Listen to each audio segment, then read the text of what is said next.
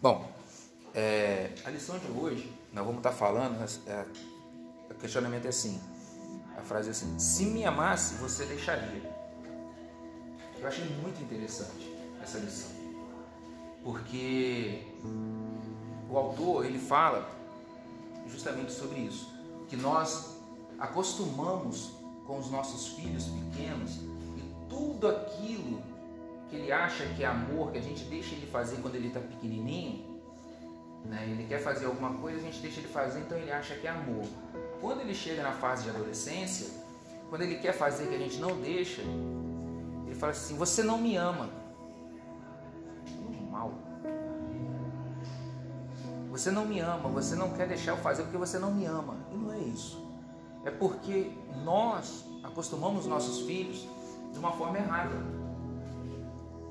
Volto lá no início da escola de paz e todos os domingos que a gente vem falando, o diálogo, a conversa.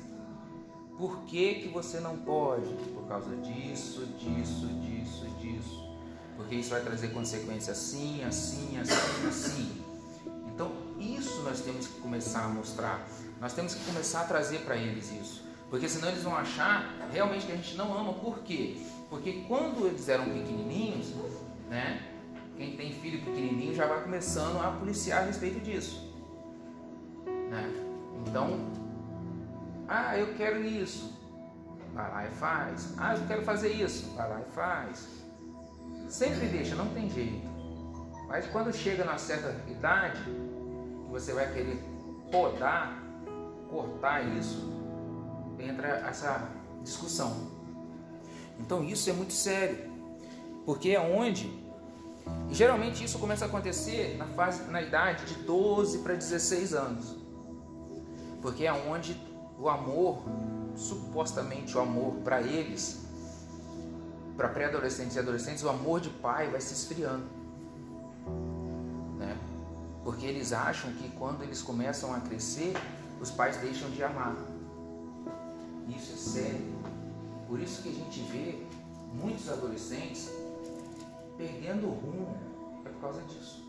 Não é porque é, foram influenciados, não é porque foram só porque foram isso, aquilo, não. É porque eles acham que os pais deixaram de amar porque ensinam de forma errada. Nós falhamos muito.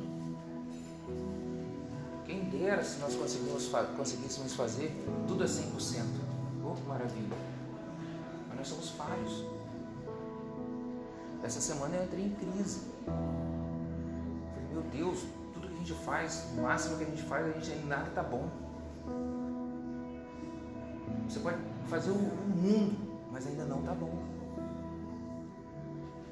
Então, assim, essa é a realidade. Então, nós temos que começar a entender que nossos filhos, eles têm que saber que realmente nós amamos eles, por isso que a gente mostra e tenta corrigir e proibir algumas coisas, não é porque a gente quer, é porque a gente ama e quer proteger. A proteção como eu falei, já falei e vou tornar a falar, a proteção que a gente tem que trazer para os nossos filhos não é uma proteção de uma redoma de vida. Não. Nós temos que trazer a proteção do diálogo, a proteção do amor, aonde você vai chamar, vai sentar e vai conversar. Você vai mostrar como que você, como que é que tem que viver, como que é que tem que fazer, como é que vai alcançar, porque assim as coisas vão começar a fluir, as coisas vão começar a funcionar. E é muito simples, entre aspas, né? Porque é muito difícil para nós é, é, é, demonstrar isso para eles, né? Porque eles acham que tudo isso que eles viviam quando eles eram crianças, quando chega na fase de adolescência, aquilo que eles tinham como criança era a única experiência de amor que eles tinham é que eles podiam fazer de tudo. Então, quando eles chegam nessa fase de adolescência, é que o amor ficou para trás.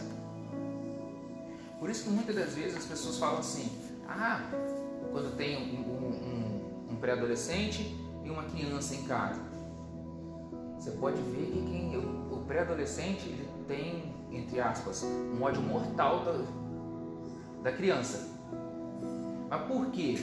Porque ele acha assim: ah lá, meu pai deixou de me amar para poder amar meu irmão. Isso é sério. É justamente por causa disso. Mas não é porque deixou de amar, não, porque nós amamos todos eles iguais. Não tem esse que ama mais um que o outro, não. É justamente porque nós automaticamente nós fazemos isso.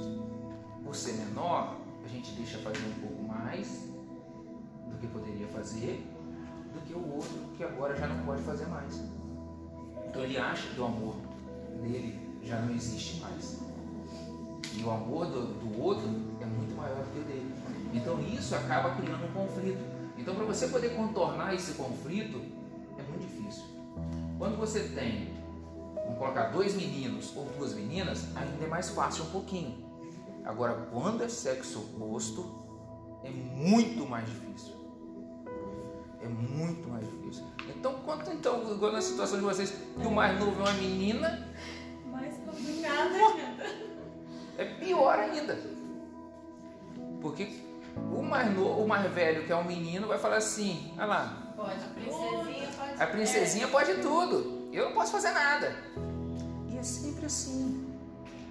Mas é normal. Mas só que nós temos que fazer justamente isso. Nós temos que trazer eles para dentro. Temos que chamar eles para perto. Ó, não é que é normal. Você tem que entender que hoje a sua idade não te permite fazer isso mais, cara. A sua idade. Você, você acha que a sua idade te permite você fazer isso aqui? Faz lá então para ver. Ele não vai querer fazer porque ele vai se sentir com vergonha. Aí eu vou fazer isso não, vou fazer isso com sua criança. Aí pronto, acabou. E é sempre assim. É sempre assim. Não tem para onde ir. A orientação é e sempre será necessária nos dias de hoje e. Sempre.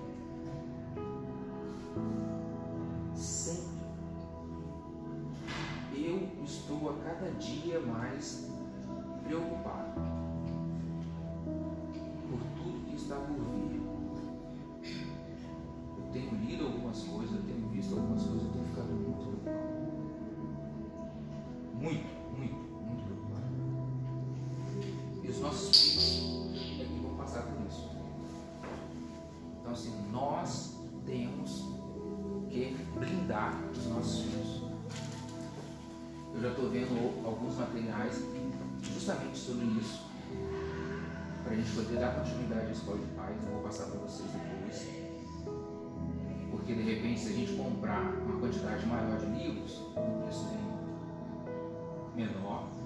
Entendeu? É, já fizemos uma listagem, tem uns quatro livros muito bons, justamente sobre blindagem, para blindar os filhos, né, sobre orientação, direcionamento. Então nós vamos só estar fazendo isso, porque isso é muito necessário, romper os padrões do amor.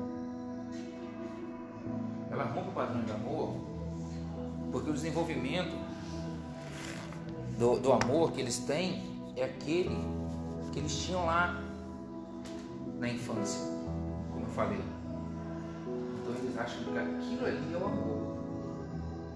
De pegar no colinho, de poder tudo, de fazer tudo. Então quando chega na adolescência que tem essa. que rompe isso, eles tum, toma aquele baque. Então muitas das vezes que a gente vê os adolescentes eles rebeldes é por, justamente por causa disso. Eu acho, Davi, que sabe o que acontece com a gente hoje? A gente vive é, uma mentira. Que criança é anjo, criança não peca. Se ela não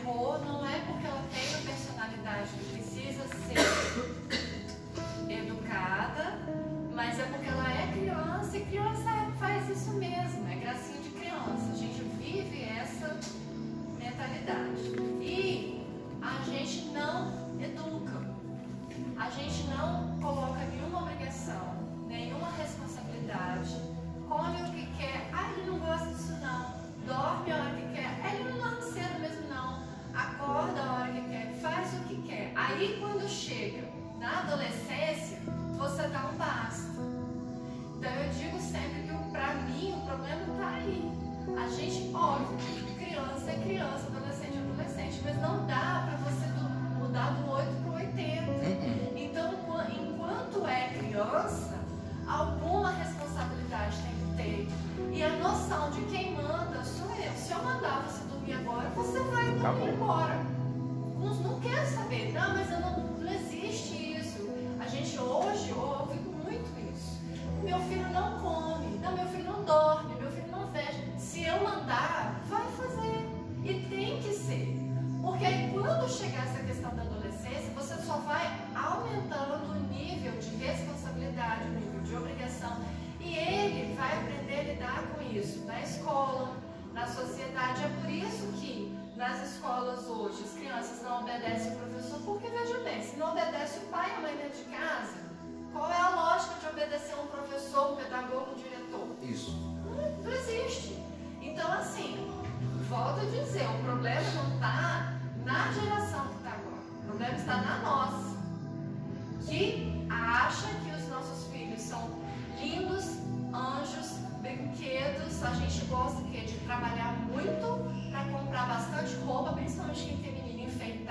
pés à cabeça, que elas ficam lindas. E na verdade, né, ao invés de anjos, nós estamos criando pequenos seres humanos possessos de demônio dentro de casa. Porque o demônio vai se aproveitar daquilo ali. É, e, e, o que você falou, Xandre, é muito, muito pertinente, porque o que, que acontece? É justamente isso.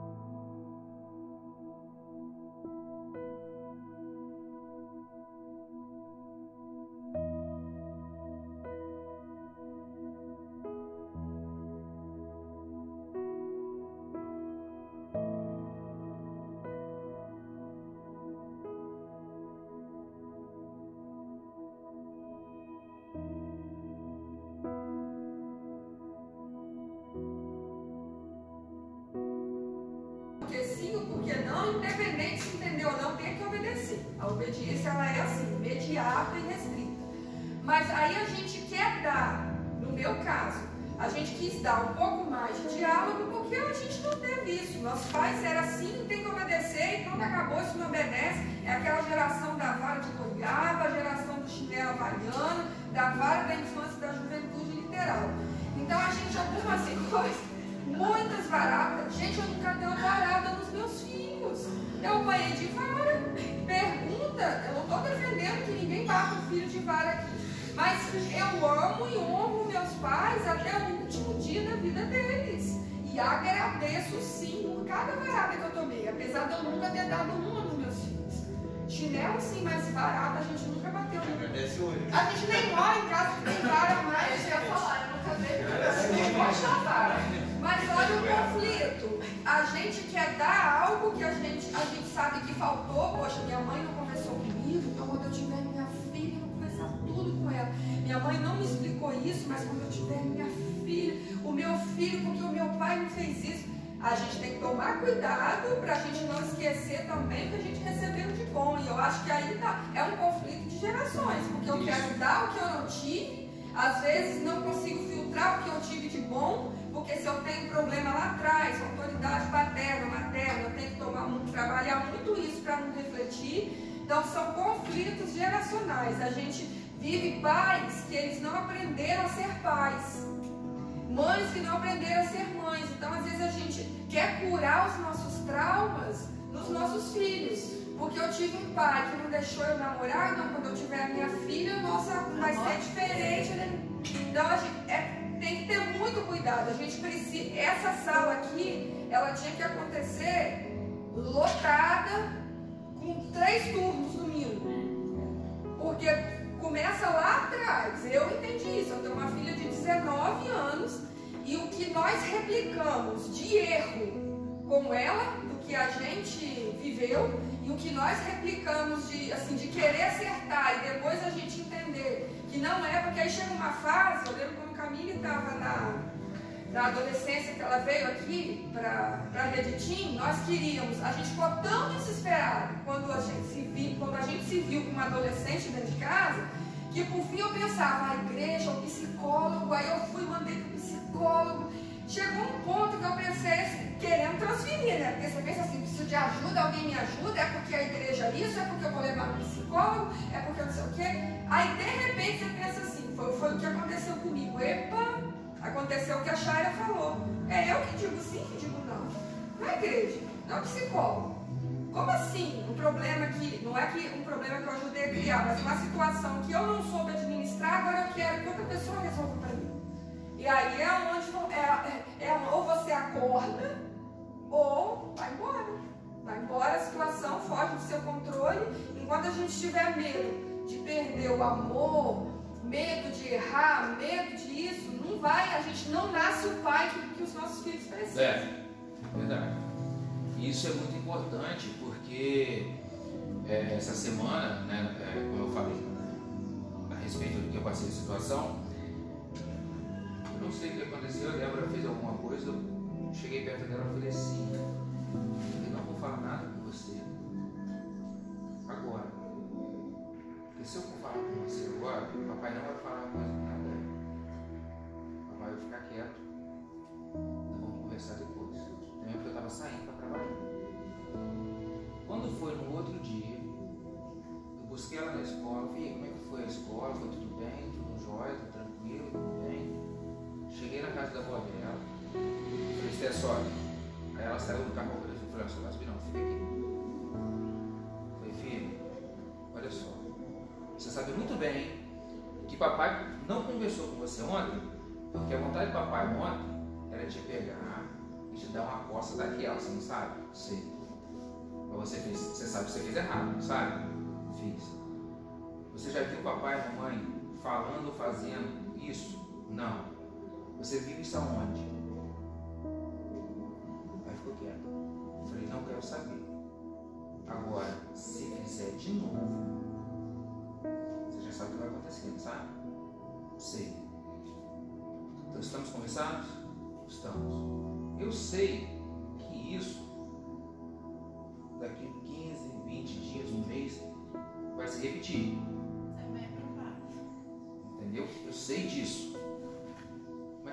se, eu não tivesse falado nada, tivesse ficado, poderia acontecer amanhã. Sem uma noção de que eu posso ou não posso. Isso. Então assim, eu já deixei ligado, já deixei ela ligado.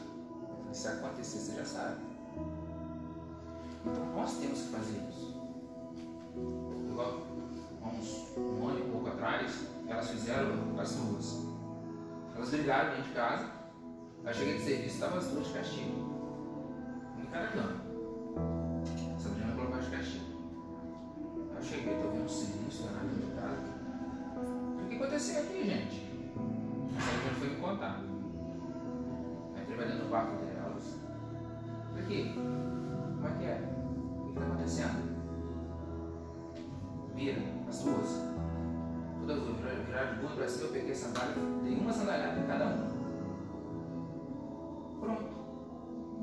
Agora vocês vão dormir.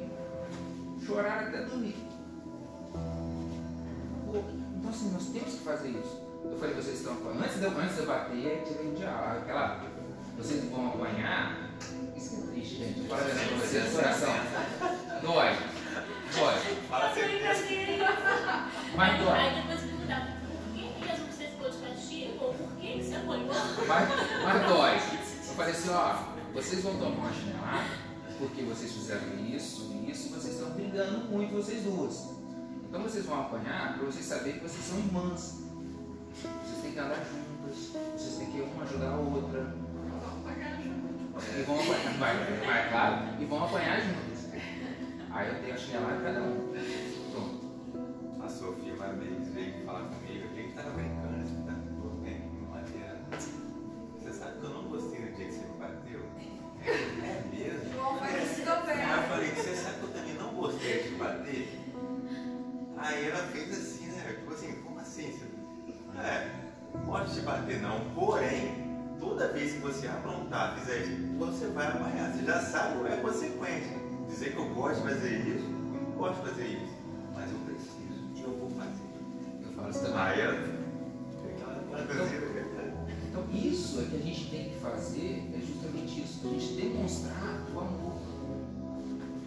temos que começar a dialogar e corrigir os nossos filhos de pequeno.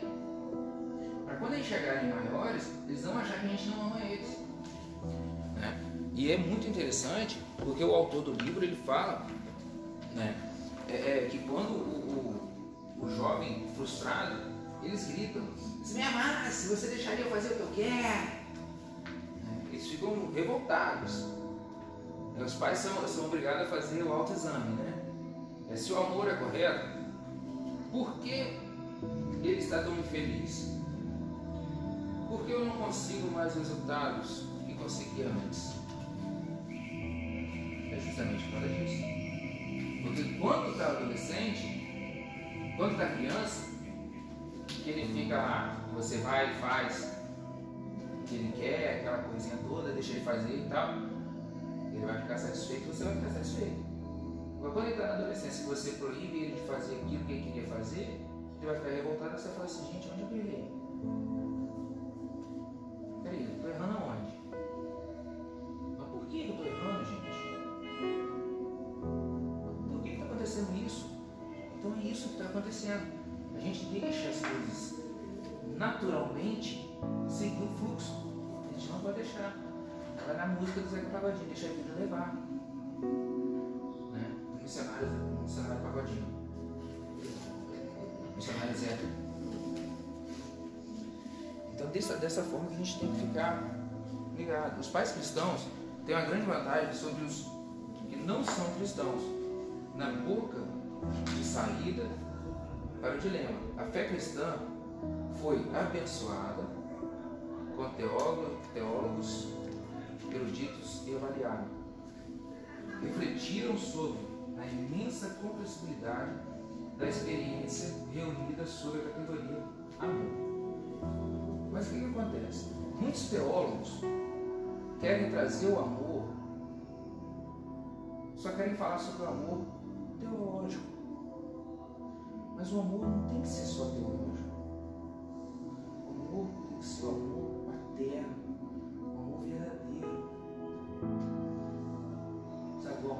você vai deixar de fazer pelo seu filho. Eu falo com, eu falo com a Constantina sempre, Constantina, uma coisa que eu não quero ser um pai como meu pai foi. Não é que meu pai seja ruim, meu pai é uma pessoa extraordinária. Só que, até hoje, eu com 44 anos, trabalho com ele desde os meus 15 anos. Mas até hoje, eu não consigo sentar com ele para poder passar orientação para ele sobre a empresa. Essa- ele tem a dificuldade de me ouvir. Ele acha que eu sou aquele menino lá de trás. Aí tem uma hora que a gente entra em conflito. Eu falo assim, cara, você acha que eu sou, você acha que eu sou adolescente? Você acha que eu sou moleque? Pelo amor de Deus. Aquela geração, né, Deus, que os pais veem que os filhos nunca crescem, né? Exatamente. Exatamente. Então nós temos que ter cuidado com isso. Nós temos que ter cuidado com isso. Eu tive esse problema, eu falo que eu tive esse problema com os nossos adolescentes aqui. Porque quando os nossos adolescentes, que nem tanto, nós ficamos aí até 2015, com adolescentes dentro da rede de adolescentes, adolescentes não, com jovens dentro da rede de adolescentes, com meninos com 19, 20 anos. Mas isso acontece também no. E eu fiquei assim, Isso fiquei- quero crescer. Os pais falam assim, mas ele ainda é criança. Eu falei, mas a nossa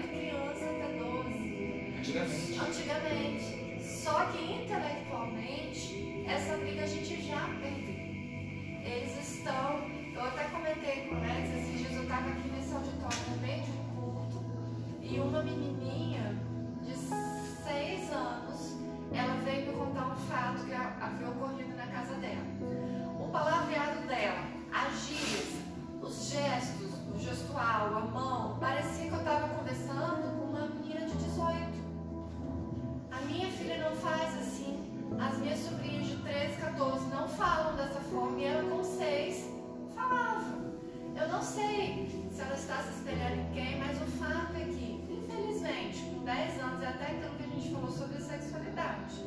Se você esperar seu filho fazer 11, 12, para você conseguir conversar sobre isso, colocar essa questão de que do sexo dele, do gênero dele, você já perdeu. Perder. Você tem que fazer isso muito antes dos 10. E aí eles fazem 10 e os pais nos procuram. Meu filho ainda é criança. Ele não tem que sair do Ministério Infantil. Eles querem que o filho continue aqui ouvindo historinha com fantoche. É isso que os pais desejam. Infelizmente, mas é, é, eu tive, hoje nós tivemos essa dificuldade. Na época, em 2015, que eu tive dificuldade foi comigo.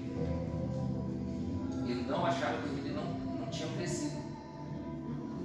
Nossa, eu fiquei, fiquei doido. Quando Sabrina falava assim, Deus, menino tem que ir. Esse menino tem que ir para a juventude, entrar no desespero. Dificuldade. Não, nós, como líderes, nós, nós temos. Mas como, né, quantas crianças que a gente fala assim, ó, vem fulano não tá mais comigo, aí o seu coração aperta.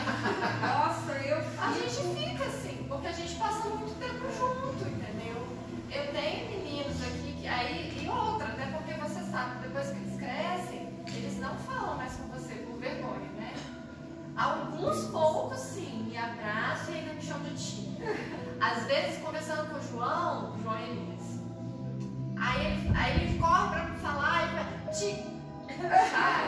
Aí, aí, aí, aí, aí muda, aí chega a fazer assim um beijo, né? Tipo assim, eu não sou que eu tô conversando com o João, eu não sou que eu falei assim, João, se você sentir vontade de me chamar- de tia, tudo bem.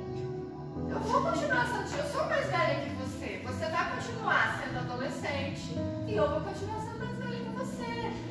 Precisa ser fácil, mas alguns passam por mim, chega abaixo a cabeça, tipo assim, se eu falar com ela, se eu uma coisa, é porque eu sou criança.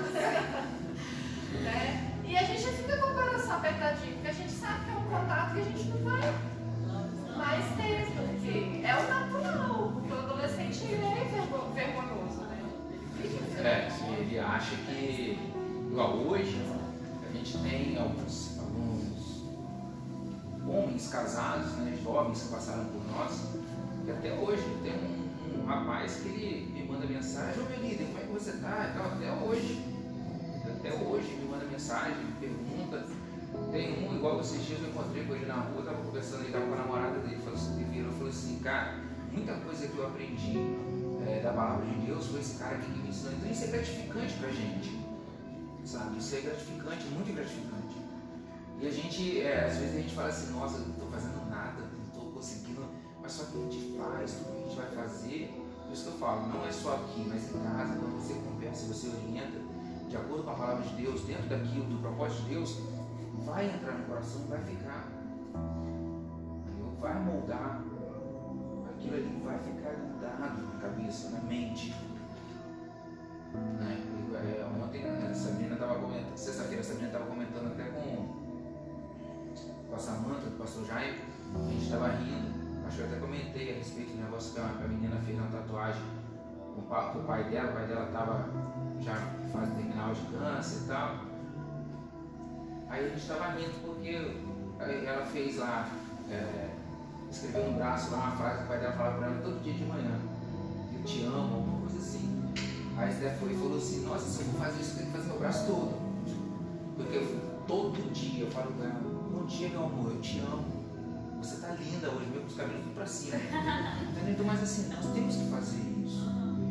Isso vai ficar gravado. Isso é marca no coração. Né? Eu, eu, eu gosto muito de, da, da, passagem de Lucas 7, quando a mulher vai lá, unge os pés de Jesus, chora, lava os pés de Jesus com lágrimas, né, a Maria Madalena. E quando Jesus ressuscita, que ela chega, que ela estava indo ao sepulcro para poder